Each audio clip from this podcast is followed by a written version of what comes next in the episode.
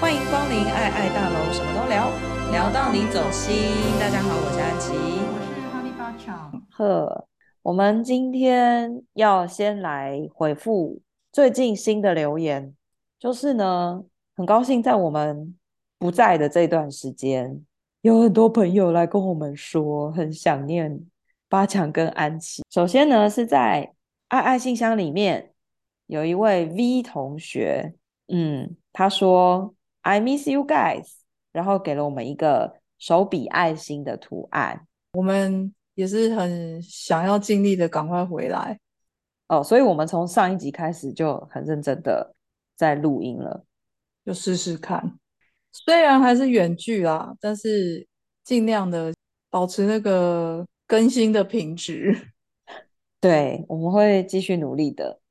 那另外一位朋友呢，是留言在我们的脸书，是一位李同学，他呃听了有一集我们有聊到，就是八强遇到神棍，然后让他非常的生气，以至于家里的电灯泡都破掉的的这个这一集，他在看书的时候有看到一段话，是关于共感人的形容。大概就是说，嗯、共感人呢，他对周遭的人的情绪或是事情的感受是会很敏感的，然后并且那个能量可能会反射到他身边的东西上面，所以他就特别来留言给我们，就说，啊、原来会发生那样的事情，是因为八强是共感人的原因。感谢你的留言，我们很高兴。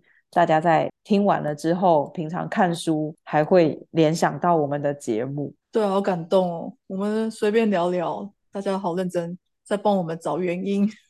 哎，那八强，你看到共感人这个，你有什么想法吗？我好像很久以前有看过吧，但是我没有特别的记记住，只是我也没有特别研究。那无论如何，谢谢大家的分享跟留言。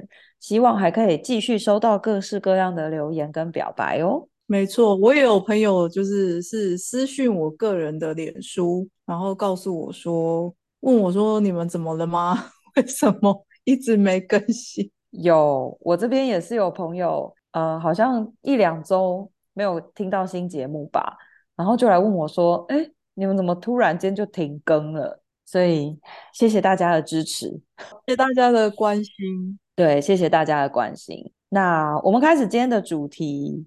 今天呢，我们这个主题呢是一个幻想题。这个题目是八强提出来的。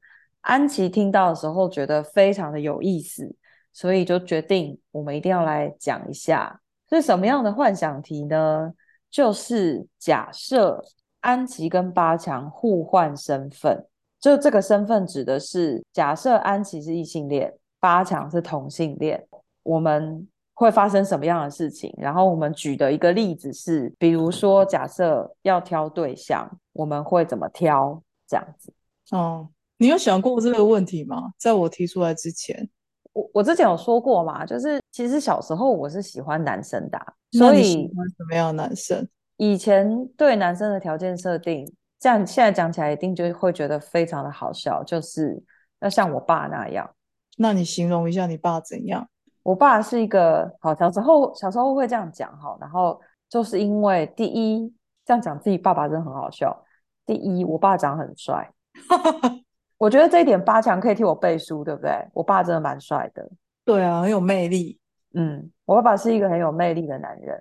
然后呢，他长得虽然说不是非常高，但是也有一百七十二公分。他他在身材上唯一的缺点就是他年纪大了，有点过胖。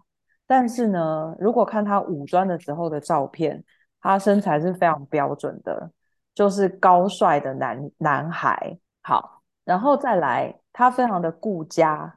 我爸爸是下班六点钟下班，他一定准时回家，他很少在外面有应酬。小时候，我曾经有问过我妈说，为什么爸爸都不用应酬？因为我常常听到同学的爸爸，或者是电视上演的，或者是小说里面写的，就是爸爸都要在外面应酬或者喝酒。我有问过我妈说，我爸为什么都不用应酬？他的工作是不是不忙？对，然后我妈觉得我问题很好笑，但我爸他是非常坚持，就是除非客人从国外来，然后非去不可的应酬他才去，然后再来他的英文非常好，日文也非常的好，还有就是他是一个很愿意表达情感的男性，但一般台湾的男性很少像他这样子，尤其是在他那个年纪。甚至我觉得现在的年轻男生都不一定有像他那样子会很明确的表达情感这件事，然后也鼓励我们表达情感，好特别哦。对，好，然后再来，他很大方，他的各种应对进退都很得宜。当然，这是小时候我在看我的父亲。小时候，如果人家问我说我要找什么样的对象，就是想嫁给什么样的男生。我就会说像我爸那样，那当然是童言童语。可是呢，我妈可是你很可怕哎、欸，你到现在还能够这么清楚的讲出来。你说讲出我觉得我爸哪哪些地方好，是不是？就是你小时候觉得他哪里好啊？哦，对，哎，我小时候觉得他哪里好，确实，因为我一直都很欣赏我爸爸啊。哇，是有恋父情节。哎、嗯，其实我有一段时间觉得有、欸，哎。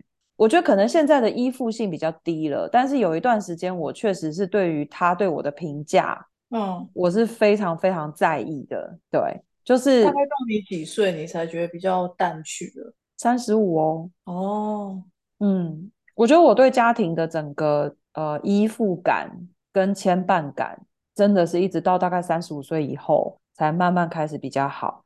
然后对于父亲对我的期待，就是。应该是说，对于父亲会对我失望这件事情感到难过的这种情绪，可能要差不多到快四十岁才有比较好一点。哇，那你被他影响得很深欸。很深啊！我记得我们有讨论过类似的，就是说，我觉得我对于呃他在我身上的期待，就是我非常想要符合他的期待这件事情，他的淡去跟我自己的自我修复跟疗愈的过程。就是好不容易走到一个阶段，我觉得也有很大的关系。因为如果不是我自己走到一个程度，我可能还是会一直觉得，我希望他觉得我是最好的。所以你现在不这么想？我现在比较不这么想。不对，我现在不这么想了。正确来说，我现在不这么想。所以他怎么想你，对你来讲现在也没关系了。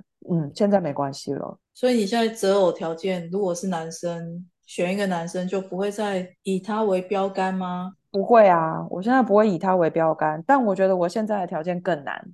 那你说说看。好，我有稍微写一下，如果我是异性恋，我择偶的条件，我要先讲，你听完一定会觉得这跟我现在的另一半有什么两样？不会吧？好啦，来，第一，要聪明、善良、正直、诚实，这四个条件，我一直以来都是我不管是交友、择偶。在工作上，就是什么样的人，我觉得可以交往，可以来往，就是对我来说，这四个条件是基本。所以我的对象，如果这四个条件没有，后面都不用讲。然后呢，他要是一个非常灵活的人。所谓的灵活，就是说面对事情、面对状况，他可以反应很快，然后不会被僵化的思考方式框架住。我是我我会选择这样子的人。然后再来，他对工作要有热情，对生活要有想象。有有这种人吗？所以我就说，我现在条件更难啊，因为我爸对工作有热情，但对生活没有想象。简单讲就是这样。好，然后呢，嗯、呃，我希望这个人他会煮饭，然后他不能是妈宝。好，除了煮饭哦，除了会煮饭之外的家事。我希望他至少知道衣服怎么洗才会干净，知道家里脏了要打扫，自己的衣服自己会整理。这太难了，真的吼！我也觉得，我列完之后，我觉得幸好我是同性恋，就是你找女生一起，就这样。还有啊，嗯，我我当然希望他的外表不要太差，我还是有对身高希望有一点期待的，因为我不想。我不我不会喜欢个子太矮的男人，可是我觉得我老婆听到我讲这句，她一定会吐我槽，因为我以前喜欢的男生个子都不高，那就爱到就爱到啊。对，但是但是我会希望至少跟我爸一样高吧，一百七十二，好不好？条件不是太严苛。然后算平均值，对，平均值，然后不能胖啊，不能太胖吧，至少如果一百七十二公分，我希望体重可以维持在七十五，合理吧？不合理啊，他总会中年吧？会啊，会中年啊，那我们可以一起去运动啊。所以这个人他也要愿意去运动，至少他要愿意走出户外，不管做什么。哎，好难找啊，这种人。你现在有没有一点后悔提这一题啊？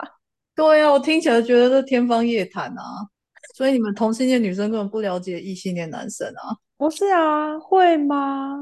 真的有这么难吗？那你看清楚之后，你怎么会，你就不会提出这种条件啊？应该是说，我有在生活里面真的看过这样的人啦。虽然没有，虽然不是我的对，虽然不是我的对象，而且也不是 gay。因为我必须说，我这些条件列完，大概有九成是 gay。对，就是 gay 可以符合绝大多数。但是呢，我也必须说，有一些 gay 呢。他们还是有很妈宝，就是很台湾男性，因为性别优势、性别社会优势的缘故被养成的坏习惯，就算是 gay 也无法避免，这个是真的是存在的。可是我刚刚列的那些条件真的要符合的话，gay 是比较容易，没有错。但我也真的有在生活当中遇过可以符合我列的那些条件，大概百分之九十的男生，然后不是 gay 的几个。很少啦，两三个吧。这样的男生，他们已经有对象了吗？后来没有联络啦，我就不晓得了。哦，嗯，然后呃，我身边有符合部分条件，没有到百分之九十，可是可能有百分之七八十的，呃，有的已经结婚了，也生了孩子，就是我的生活圈里面少数存活下来还在我交友圈当中的直男一个，嗯。我想想看，不止啦，也是那么多，对，大概两三个吧。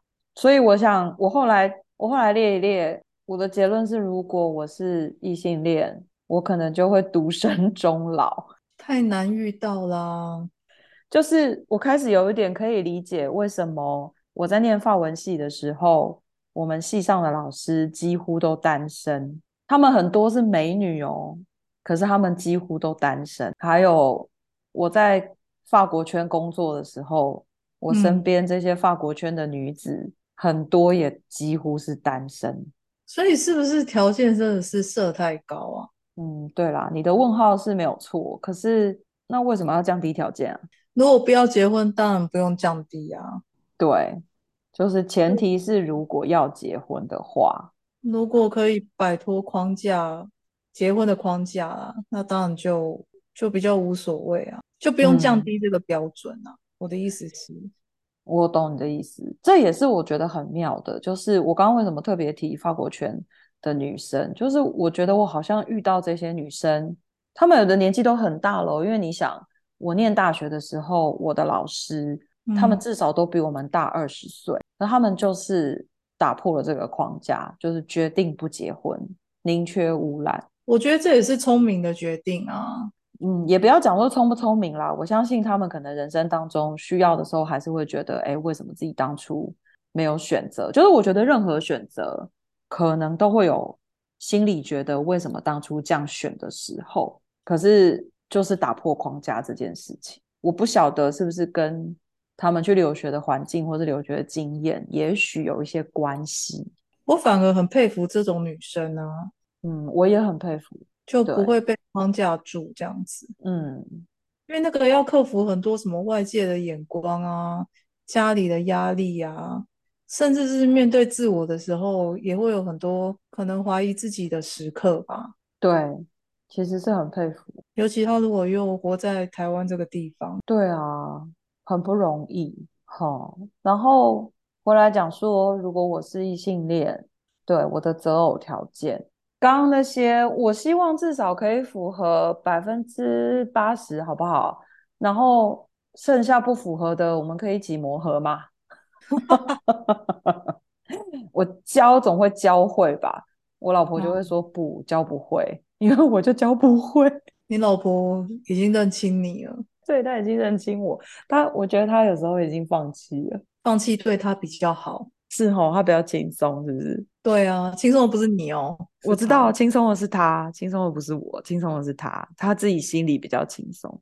对啊，那还有一个是对我来说非常重要，因为这一点在我还不是异性，还不知道自己是同志的时候，我就已经决定了，而且非常坚定了人生原则，就是他必须要可以接受我不生小孩。哦，嗯，这个是我十三岁就决定的事情。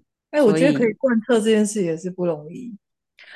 我其实觉得这是上帝给我一个非常大的恩典。我们好像前面不知道哪一集节目，我有大概提过，就是我也曾经害怕我会不会在三十五岁或四十岁，就是整个身体已经即将进入无法生育的状态的时候，突然间后悔。至今我没有一刻后悔过，我不想生小孩这件事情。而我在思考，如果假设我真的是异性恋，假设我真的必须要选择跟一个男人在一起的时候，他必须要能够接受我不生小孩。如果这一条不行，其他条件再好都不行。可是也有同性恋希望一起生小孩呀。我就跟你说，这跟我是不是同性恋没有关系啊。对，我的意思是说，你即便跟同性恋结婚、谈恋爱结婚。对方可能也是想生小孩的啊。哦，一样啊。这一条，我跟你说，我跟某人刚开始在一起，我就跟他说过我不生小孩了。在我们二十几年前还是大学生的时候，我就讲过了。而且那个时候我也很肯定，他跟我一样是不想生小孩的。所以他到现在也还是不想生。对，非常肯定。那很好。对啊，我就说这是一个非常大的恩典，因为。如果两个人在这件事情上有任何的歧义，那真的会很辛苦。而且，而且我是连领养我都不要的。同性恋领养的多吗？很多哦。哦，是哦。嗯，我只知道最近是很多同性恋女生要生小孩，生小孩是一定有。领养的是说啊，我觉得我要修正，我不能说领养的多，我应该说。呃，如果是进入婚姻关系，他们必须要其中有一方是以领养的方式养对方的小孩，这是法规的问题。嗯，如果是对方已经有小孩的状况之下，就是不是婚生的状况之下，嗯嗯，没有啊，我认为的领养应该是一般普遍，就是说去对领养一个跟两个人都没有血缘关系的人啊。嗯，个我我不知道，我不知道领养的多不多，可是我自己是连领养都不要。还有连宠物都不养，就是如果这个男生他是喜欢养宠物的，对不起，我没有办法，你得要配合我，我不想养宠物。会不会有人不能理解为什么连宠物都不要？嗯、可我觉得这个纯粹是个人的喜好吧，不是说我不喜欢猫狗，是其实我有思考过，我觉得我就是不想承担生命。我不想承担除了我自己以外的生命，因为我觉得我连我自己都不能承担，我没有办法承担别的生命。这个是还蛮负责的想法。嗯，可是也会有人质疑说，就是或许你生了你就知道怎么承担啦。不，我不知道，也不必特别为了去证明而生吧。对对对对对，就是我不想要。嗯，我觉得讲这种话要干嘛？就是难道我要为了证明说我自己是不是？可以承担，然后我去生小孩吗？什么意思啊？对啊，这种说法很妙，对不对？对啊，那也只是一个可能性啊，但是它还是有二分之一的可能是结局还是不不想要承担啊。那孩子已经生下来，那这样怎么办？对，就是很妙。嗯，所以啊，这就是我如果是异性恋，选择另一半的条件大概会是这样。嗯，可是我还其其实我还有想过啦，嗯，就是我觉得我如果是异性恋，也搞不好，我可能会因为就是各种压力，或者是社会的符合社会规范或什么的，我可能就也不会设这么严格的条件，也说不定。我觉得很难讲，因为我想过，如果我是异性恋的话，也许我不会有这么多独立思考的机会。为什么你认为异性恋不会独立思考？我不是说异性恋不会独立思考，我是说我个人。嗯，为什么？就是我觉得我有一些思考的过程，嗯，或者是说呃读书或理解，或是去吸取知识的一些动力，嗯，我觉得跟我同志身份有一些关系。可以解释一下吗？就是比如说对于性别的看法，比如说对于异性恋霸权的认知，比如说对于女性主义的整个历史，我觉得这些东西，当然我我没有办法百分之百这样讲，因为呃我很早，就是我觉得我在人生的思考精华的那个年代，我就已经是女同志。所以确实也有可能不是这样，我只是在想说，我的很多思想形成的过程，都是在，都是基于我是一个女同志身份出发的。了解，对，但这只是另外一个想法。我当然也希望，假设我是异性恋，我跟现我跟我跟是我是同性恋的时候一样，我就是这么的，就是有独立思考的能力，以及就是愿意去挑战很多事情。对啊，可是我只能说。这个幻想题我也不知道，应该是说世界上也是有很多异性恋，可能就是跟你一样啊，就是有女性主义的这些概念，或者是觉得被父权压制的感受。是是是，没有八强，不要误会我的意思。是我不，我的意思是说，也就是因为有你们这样的人，所以有一些同性恋。他会执着在这些议题上嘛，会致力于这些议题。嗯，那也是有这样的异性恋的人，所以他们决定不结婚啊。对，也是有，是也必须讲，如不管是身为哪一边的人，嗯，其实都扛着很大的压力啊。如果他决定不结婚、不生小孩，不管你是同性恋还是异性恋，只是那个压力来源。我觉得可能同性恋会大一点，因为你们还有要承受社会更多的眼光这样子。嗯，对，只是异性恋所承受的那些压力，应该说你们承受压力是比较广的，因为你们多了几个标签嘛。嗯。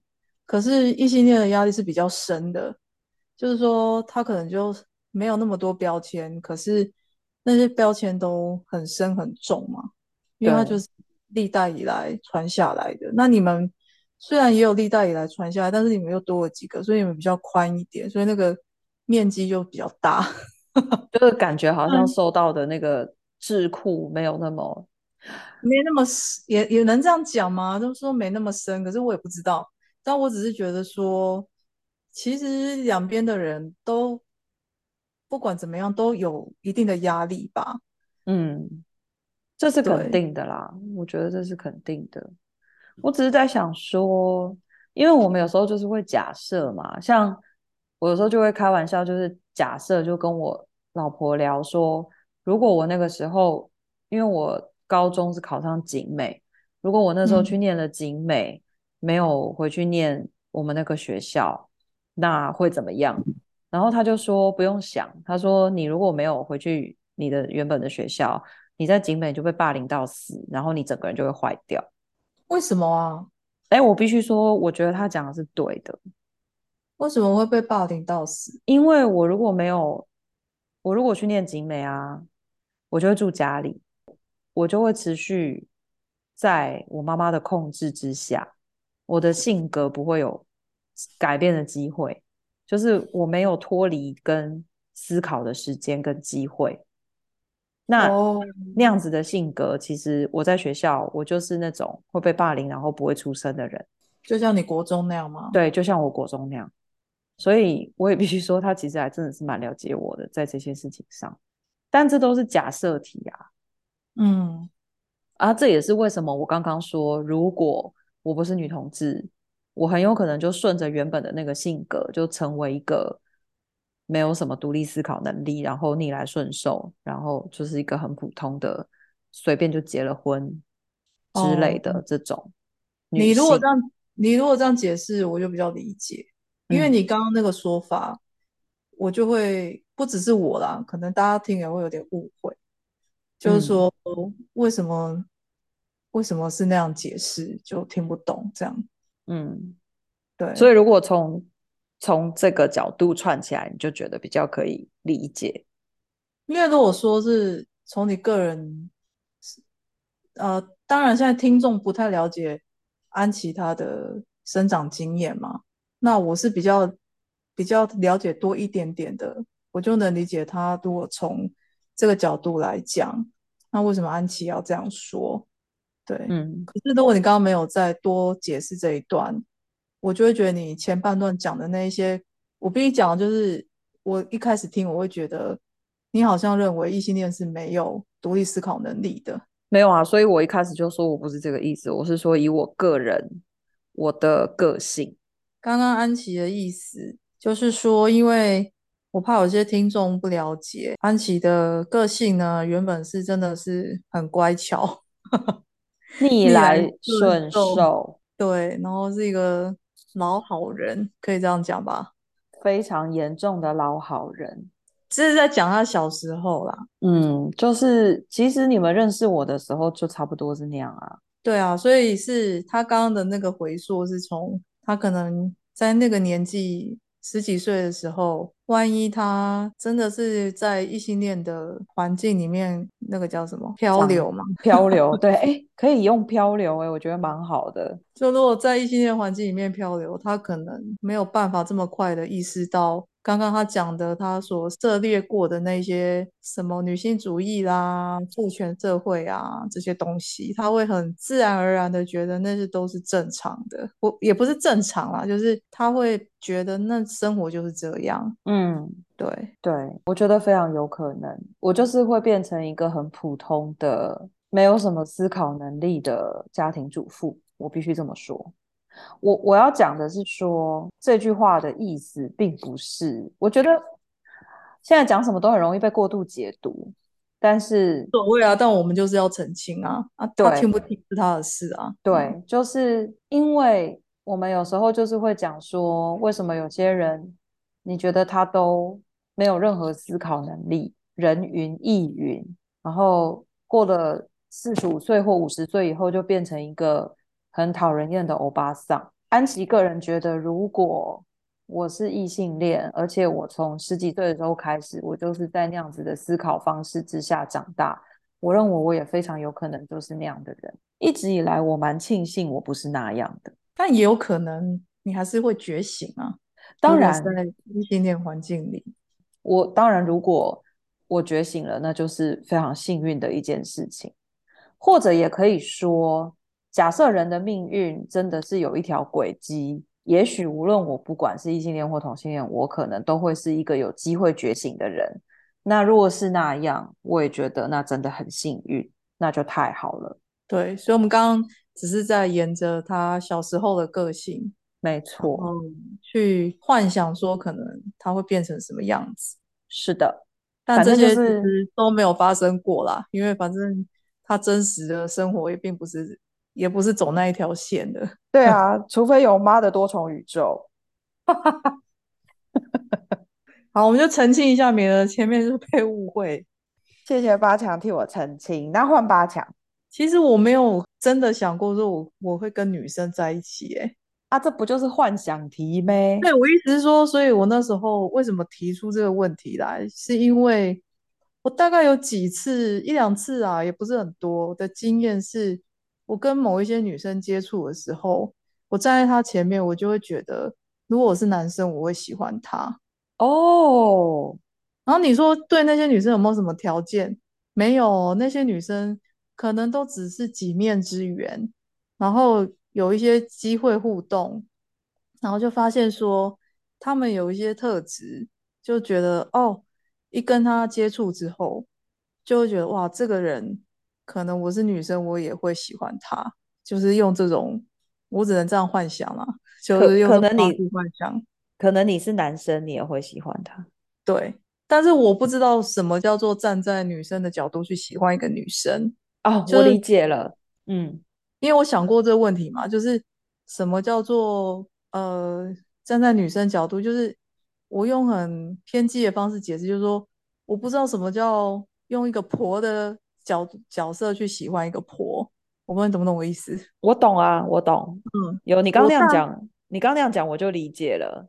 因为我大概都是会用男生的想法，或者是假设我是个 T 好了，那我就会觉得哦，那这个女生我可能我是 T 或者我是男生，我就会喜欢他。所以其实我后来想想，我的思考应应该都还是蛮父权或是蛮异性恋主义的。嗯，但是 T 不一定异性恋主义，稍微澄清一下。对，可是我觉得就是我是说古老的 T，古老 T，完蛋，铁 T 啊，铁 T 啊，要被骂，就是以为自己是男人的 T。哦，对对对，我可能都还还是站在这个角度。其实这个也很妙哎、欸，我们不是上一集提到跨性别的同性恋吗？不是跨、嗯、对跨性别的同性恋，其实铁梯也不见得觉得自己是男人，他们只是有一些铁梯他们是认为自己应该要用男人的样子来成为一个 T，可是他内心深处还是知道自己是一个女人。对啊，所以我就说好复杂。对，这这这其实真的是非常复杂。可是我理解你刚刚的意思，就是说你没有办法去说明怎么样，就是你觉得你站在这个女生的面前，你会认为你可能会喜欢她，可是那个前提是，如果你是男生，或是如果你在两个人的关系里面扮演的可能是一个比较阳刚的、比较保护者的角色。对。好，那那我可以听一下，你觉得这样子的女生的的感觉或是特质是什么吗？因为我不认识他们，这在互动的时候会有一个，我就要讲那个互动的感觉哈，就是会觉得他们对于每一个状况，他们都非常非常的平和。就是假设，比如比如说他是一个便利超商的店员。那有时候结账的时候，可能动线啊，嗯、或是客人很凌乱这样子，他就是可以把整个场面，就是即便是连结账这种事，他都可以让客人觉得很舒服哦。然后他讲话的时候，就是会，我不知道，我就觉得他，比如说他看着我，然后跟我，他只是在跟我讲很简单的结账的过程，可是我都会感觉到说他很有魅力，而且这种女生通常都不漂亮。不是那种大美女啊，像林安妮那种大美女，她们都是那种我遇过几次这样的女生，都是有一点胖胖的，然后、嗯、不能讲人家胖，而是说丰腴好了，就是有点丰腴，嗯、然后呃也很女性化，嗯，可是你知道她很独立能干这样子，了解，对，然后她很知道现场的状况或是她周遭的环境，她要怎么样去。处理这样，就是她马上就知道说，哦，她现在她在哪里？这样，你很看灵魂呢，我觉得好妙哦。可是我不会形容那感觉，就是他并不是就是跟我很熟啊，我反而对很熟的人可能还没有这种感觉。可是大概有几次遇到这种女生哦，嗯、就只是几面之缘，我马上就可以感觉到说，这种女生为什么没有人喜欢她？这样问号。或者是我会很好奇，说她是在跟什么样的人交往？哦，就是我这样听起来会吸引你的人，比较是稳定的，就是说他的特质或者是他的整个人的状态是平和安稳的这一种，会让你觉得有魅力。对，可是他们就还有另外一种感觉，就是说他很知道。他让我感觉啦，我因为我不认识，但我感觉说他很知道他是谁，就是因为他只是一个店员，他也知道他就是一个店员，这样，他只是一个服务生，就是就是我刚刚讲说你很看灵魂，因为我觉得要能够有这种特质的人，他必须要是灵性上，或是不要讲灵性可能太玄，但是就是他必须要是一个呃，在某一种程度的自我认知上面很清楚自己是谁的人。或者是我觉得至少他是很活在当下的哦，因为这样的人才会造，才能够创造平稳的气氛。对对，这确实。我我曾遇过这样的店员哦，我后来我就过去找他结账。嗯、对啊，会你会想要给这样的人结账啊？会，对，我就很奇怪哦，我就会特别看他在不在班，然后。嗯进去买东西，然后跟他结账。可是我就我那时候当下，我心想说：奇怪，我又不是男人，我干嘛做这种事？不会欸，我觉得我可以理解，因为那是一种，那是一种会让你想要亲近，然后那个能量让你亲近的时候，你觉得舒服。对，这个你说有没有？你刚刚比如说你列异性恋那些条件啊，嗯，我觉得就是可能没有，嗯，就是可能就只是当下我跟他交流的时候，他给我的那种感觉，所以我大概有几次这样的经验之后，我就是心里想说，哎，那如果我是女生，我是不是真的会喜欢这种女生啊？就是不是把她当好朋友哦，嗯，那个感情那种感觉不是好朋友，就是我不会想跟她当闺蜜，嗯，我不会讲那个感觉，就是有时候会有一两个这样的女生出现，然后我当下会知道说，我跟这个人不会是闺蜜，但是我会很喜欢她，好有趣，因为我，是异性恋女生，我很清楚什么样的女生出现，她绝对能不能当我的闺蜜，或是她能不能跟我做朋友。就是我这个分得很清楚，可是当这种女生出现的时候，我就会想说：天啊，就是我不想跟她当闺蜜，你就想要拥有这个人。对对对对，就是会有那种感觉。所以我那时候就是为什么提出这个问题是，我不知道就是是不是很多女生有时候有一些女生也会有这种感觉。我可以直接告诉你我的我的结论，嗯。就如果你是女同志的话，你一定是 T。可是我很需要被保护哎、欸。哎，你以为都是 T 在保护婆吗？不是哦。真的吗？大部分的时候是婆在保护 T 哦。哦，真的哦。心灵上哦、嗯，就是、哦。所以你意思是说，纯婆就比较有那个力量，是是？比较容易有，比较容易。我身边的纯婆、哦，我们有时候会开玩笑说，婆通常都是。纯婆通常都是悍婆，就是很剽悍的。事情来的时候，我们是比 T 更在更冲在前面的。嗯，然后，嗯，我们在很多就是对很多事情的看法、想法，我们其实是更更坚定的。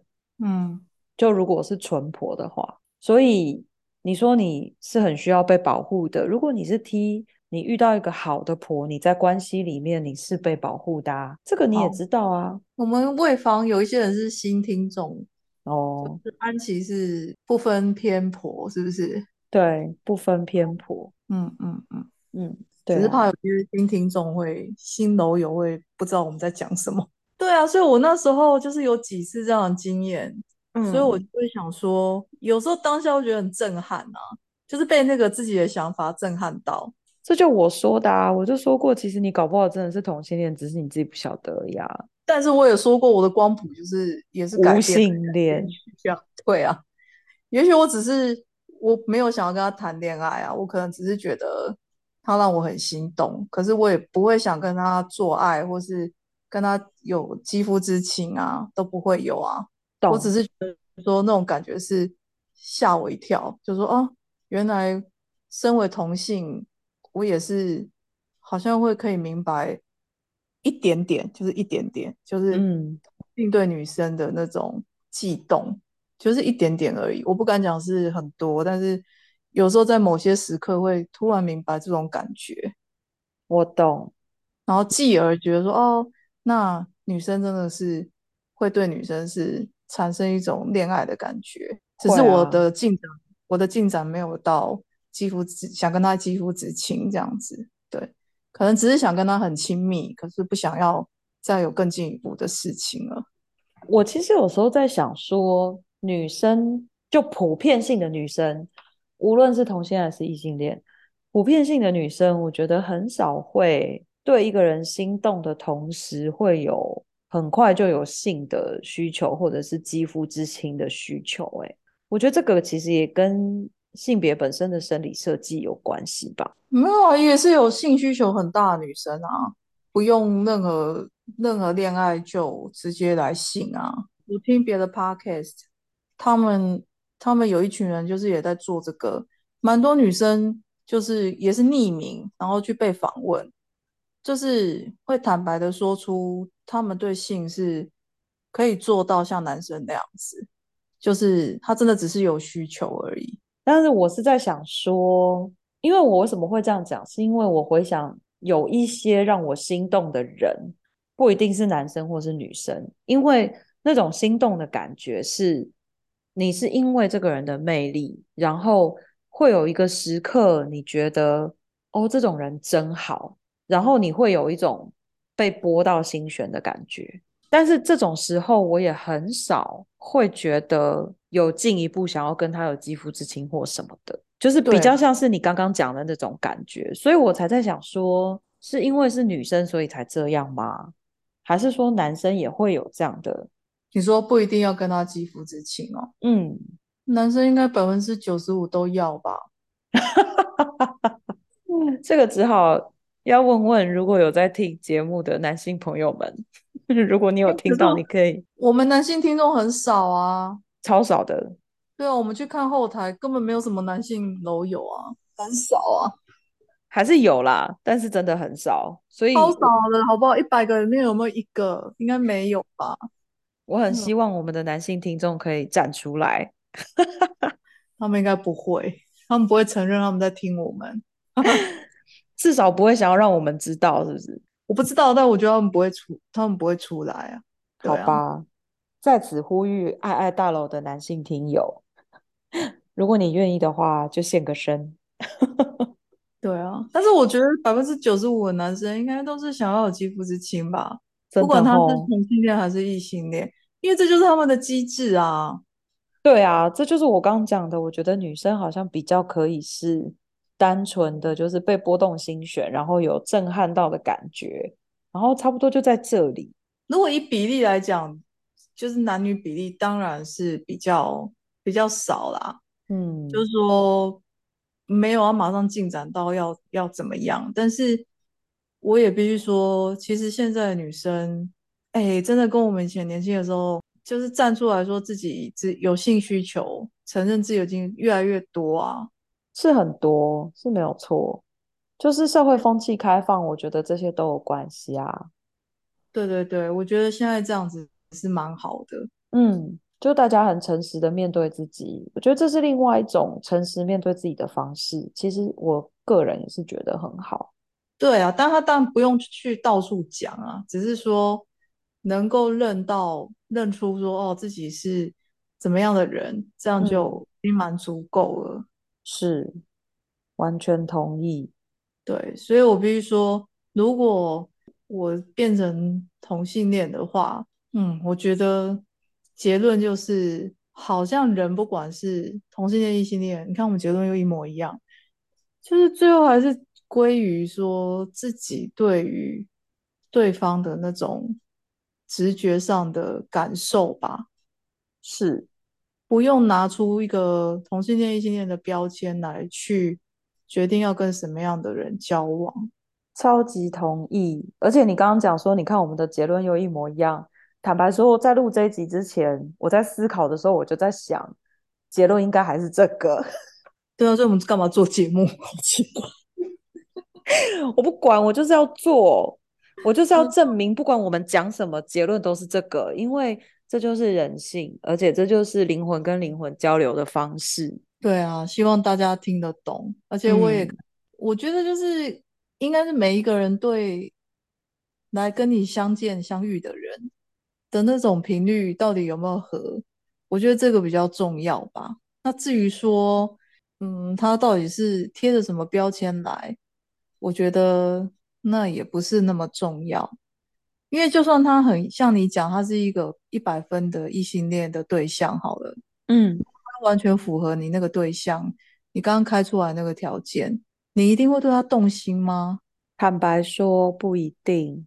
对啊，对，就是我认为其实这可能，嗯，这样讲这样讲对吗？但是我认为这可能是人类存在的一个最大的谜吧，就是。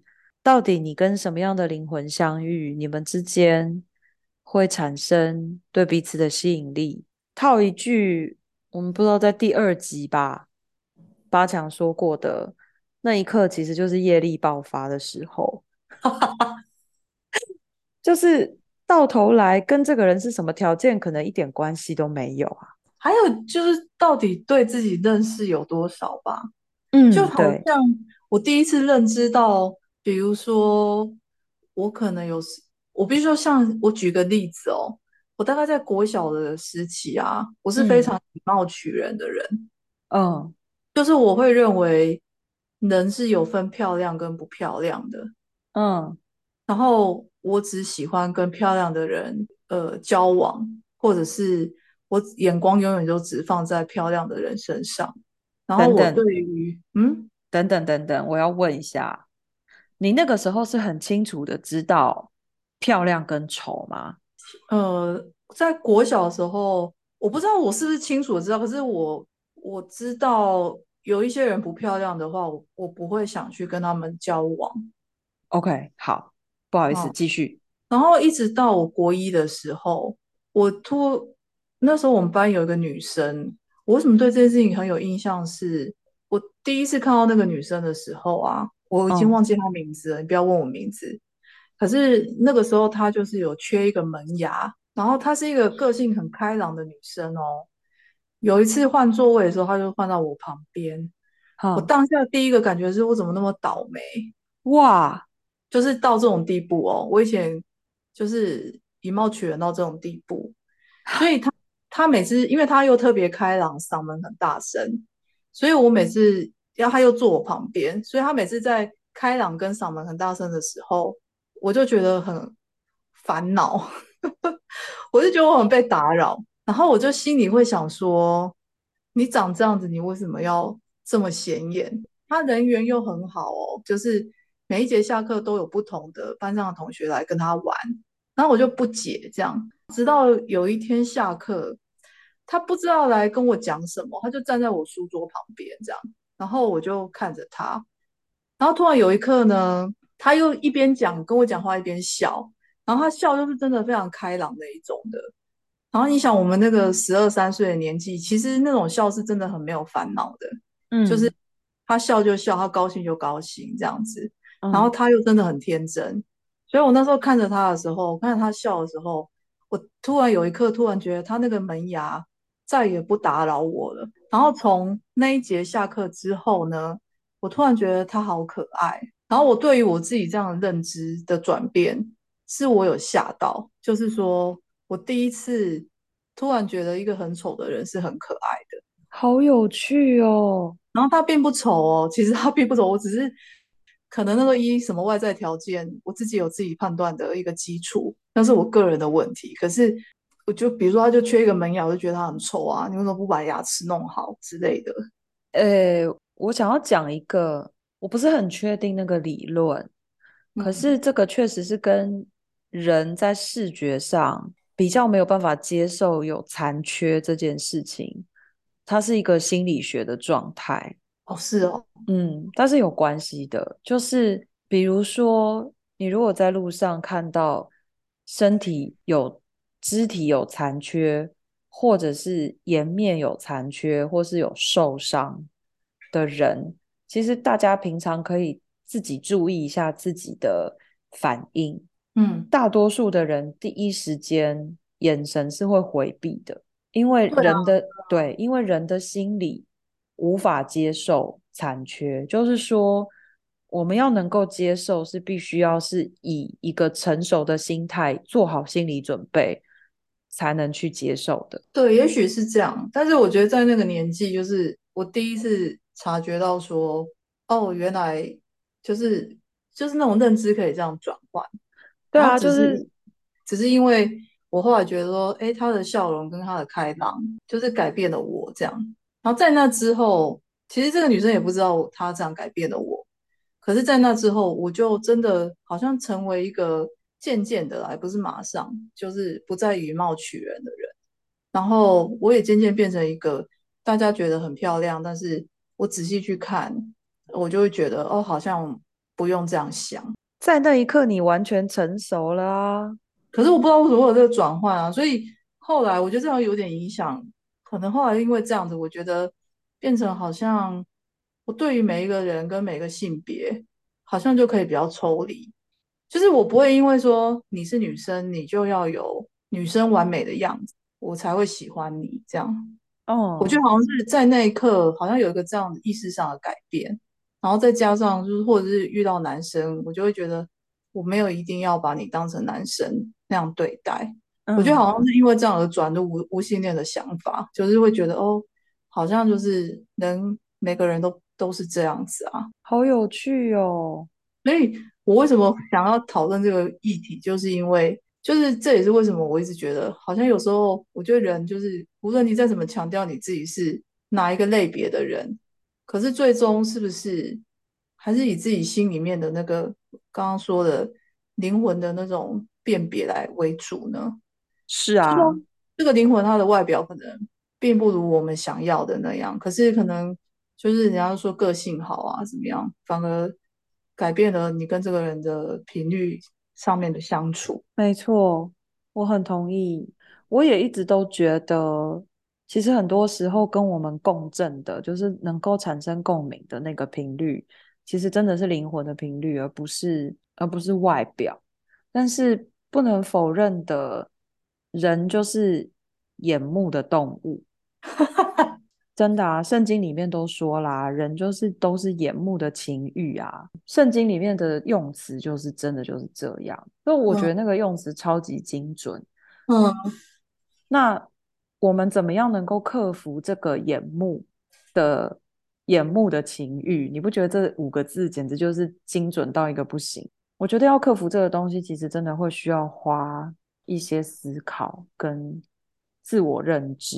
而且有一个很重要的，真的是要先认识自己，才有办法去转换那个看待这些事情的角度。可是我也必须讲哦，这样并不代表就是我不再以貌取人，或是我还是有哦，我还是有啊，我就承认我是外貌协会啊。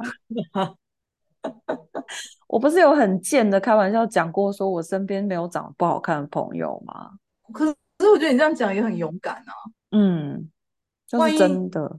没有，就万一有人出来跟你说，因为可是我看过你哪个朋友，我觉得他很普通啊，哪有你说我那么好看？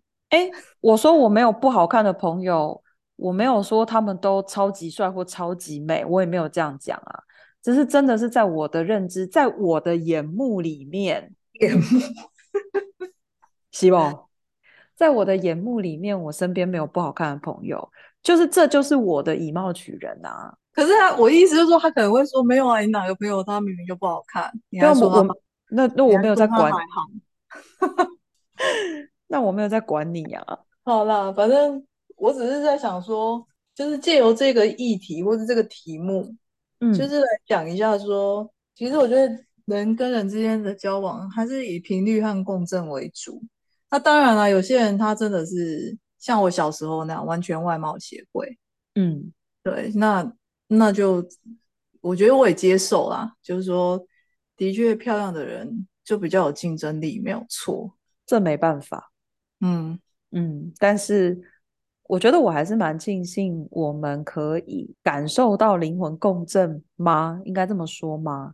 或者是说至少意识到这件事情？对啊，但是。有的人的有一个说法是说，灵魂都是漂亮的，对对对对对，灵魂都是美的，对，灵魂都是有一个好的意图的，嗯，对，灵魂并不，灵魂是中性的，它其实并不夹杂任何，比如说偏见啊，或者是任何标签的，对，它的目的只是来帮助我们去进步，那只是说我们这里的用法。我们只是假借灵性的用法来到我们的这个节目里面，那其实真正要说的就是说，我们还是因为跟这个人合不合啊，个性合不合的关系，所以这也就是所谓个性决定命运嘛。对，其实个性啊，就是说这个人个性不错，那当然大家都喜欢他，就大概是这样。就是假设也不是假设，就是说安琪她虽然被我们笑说是赛金花。可是意思就是说，他的灵魂的共振，就是他这个人发出的频率是跟比较多人连接的，所以大部分人都会比较喜欢跟他在一起，或是跟他交朋友。那你说他是不是个性好？他也是啊。所以这个就是我觉得讲比较世俗，这样大家比较听得懂，因为我怕一直在讲灵魂，有的人会听不懂，说到底在说什么。就是这两个人到底想干嘛？没有要干嘛。好吧，我们这一集就讲到这里啦，谢谢大家的收听，希望你喜欢喽。好，拜拜。欢迎订阅、分享、赞助爱爱大楼，也欢迎到爱爱信箱留言哦。谢谢收听。